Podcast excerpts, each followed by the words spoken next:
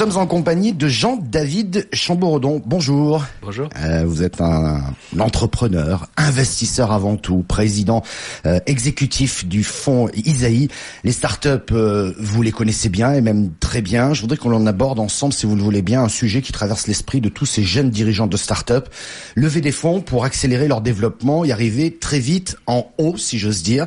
Est-ce que c'est une bonne stratégie de vouloir lever des fonds, j'ai presque envie de dire, à tout prix par la réponse est dans la question. Lever des fonds à, tout prix, non.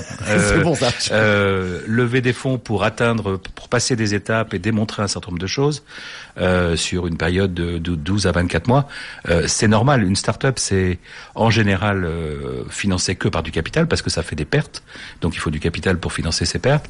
Euh, ce qui est important, c'est d'avoir des objectifs très clairs sur qu'est-ce qu'on veut faire de ce capital. Et euh, le montant qu'on peut lever, bah, il dépend de là où on en est et de quel niveau niveau de croissance on est capable de délivrer sur les sur les trimestres, semestres qui viennent et quelles quelles preuves on peut apporter à la validité et à la pérennité du modèle. Mais je vous dis ça, mais souvent euh, il y a des très petites startups qui n'ont pas besoin peut-être de 500 000 ou 1 million d'euros, mais peut-être qu'un amorçage de 200 000 ça peut être très bien. Et puis vous avez des investisseurs qui disent non c'est un peu trop bas le, le, ticket d'entrée. Je suis pas sûr que je vais perdre de l'énergie et du temps pour pour ce type de projet. C'est une réalité où, où, où on trouve un capital risqueur pour toute forme de demande. Bah, les investisseurs ont tous leur mandat, donc effectivement, euh, il y a des investisseurs qui vont vous dire, bah moi un tour en dessous de 500 000 euros je fais pas, et puis voilà. Mais d'autres le font, donc ou d'autres business angels le font.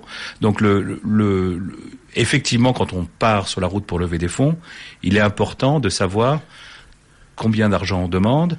Euh, et, par, par conséquence, quels sont les gens qu'on va aller voir. Ouais. Euh, on va pas aller voir un fonds d'un milliard pour lever 200 000 euros. Ça se prépare donc. Hein. Absolument. Euh, euh, vous aviez vous aviez annoncé ne pas confondre investisseurs et banquiers.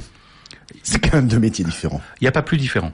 Oui, mais, c'est bien de le rappeler. Euh, si, je peux le faire euh, rapidement. Ah, oui, bien sûr, un banquier, ça prête de l'argent euh, de façon très régulière à beaucoup à beaucoup d'entreprises, avec une, une obsession qui est il faut que les gens me remboursent. Donc en gros, ils prêtent très souvent euh, et ils prennent un, en prenant un risque minimal. Mm-hmm. D'ailleurs avec une rémunération qui est faible puisque c'est le taux d'intérêt qui n'est pas une grosse rémunération. L'investisseur c'est le contraire, il investit assez peu souvent.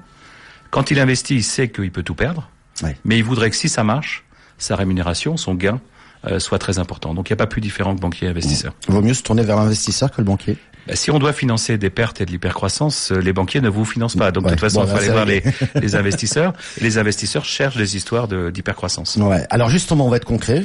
Euh, comment se présenter face à un investisseur? Il faut avoir un peu de bouteille, d'expérience, un chiffre d'affaires, un business model euh, béton. Comment on se présente? Bah, Je pense qu'il faut se présenter comme on est.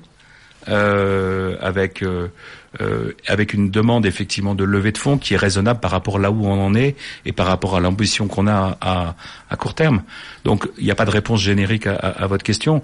Euh, si un business est très très tôt, euh, eh ben on peut pas lever beaucoup beaucoup d'argent, surtout si l'équipe est peu expérimentée et surtout s'il y a peu de preuves apportées dans le modèle. Alors qu'à l'envers, si on est plus tard dans l'histoire, que euh, l'équipe est solide, que le modèle est validé, euh, on va dire unitairement, bah on peut lever plus d'argent et etc. Donc c'est très difficile de répondre. Ça veut dire qu'il faut bien préparer son pitch, qu'il faut bien préparer sa présentation, qu'il faut être épercutant et intéressant et réaliste. Absolument. L'interaction d'un entrepreneur ou d'une équipe d'entrepreneurs avec des investisseurs, c'est un certain nombre de rendez-vous. Au début, on va regarder avant tout le concept, l'ambition, la vision, et puis ensuite on va descendre dans plus dans les détails. Et on va regarder euh, bah, qu'est-ce qui sous-tend euh, euh, l'histoire, qu'est-ce qui est déjà prouvé, qu'est-ce qui est pas encore approuvé, qu'est-ce qui manque dans l'histoire, qu'est-ce qui est déjà là. Et, et, cette interaction, elle, elle va conduire au bout de trois, quatre, cinq, six réunions à la décision d'investissement qui elle a des conséquences lourdes puisque ça veut dire que pendant 5 ans, 6 ans, 7 ans, 8 ans, on va être associé dans le, mm. le, même bateau. Clairement. Alors justement, euh, quels sont vos critères Vous, pourquoi vous investirez beaucoup plus facilement dans ce type de start-up plutôt qu'une autre? Chez Isaïe, on a une vision. Euh, euh, on aime bien les ambitions progressives. C'est-à-dire qu'on ne croit pas aux histoires un peu de type succès, overnight success, comme mm. disent les Américains. C'est-à-dire de l'histoire qui devient phénoménale du jour au lendemain. La plupart des belles histoires, elles mettent du temps à décoller. Hein, si vous prenez des entreprises comme euh, Blablacar ou Airbnb, pour prendre deux exemples de, de sociétés qui, ont, décollé ces dernières années, leurs premières années c'était très difficile. Il fallait éduquer un marché, il fallait démontrer aux gens que ça pouvait fonctionner, il fallait trouver la masse critique, etc. Et donc nous, ce qu'on aime, c'est euh, cette vision où on peut, au départ, on est relativement frugal en capital, où on démontre les choses une à une, et puis si on arrive à démontrer les choses, à ce moment-là, on accélère. J'ai deux petites questions encore. Quelles sont les erreurs les plus fréquentes que vous avez pu constater, vues, analyser alors une des erreurs euh, dans les levées de fonds assez courantes, c'est effectivement d'aller sur le marché euh, lever trop d'argent par rapport là où on en est.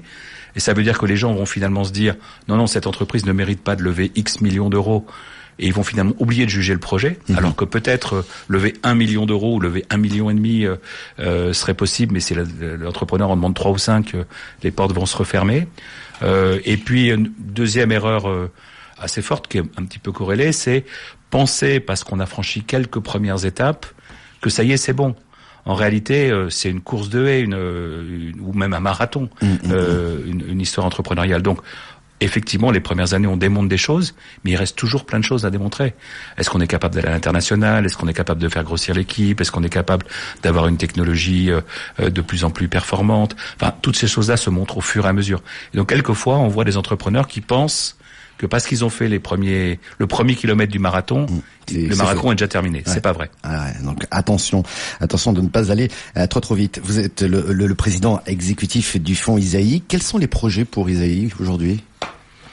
Vous continuez à chercher, à, oui, oui, on à a, rencontrer, on à voir un peu ce qui se passe. On a plutôt accéléré par rapport à, à nos débuts en 2010 parce qu'on a pu lever plus d'argent et, et, donc on a une équipe plus importante et une capacité d'investissement plus forte.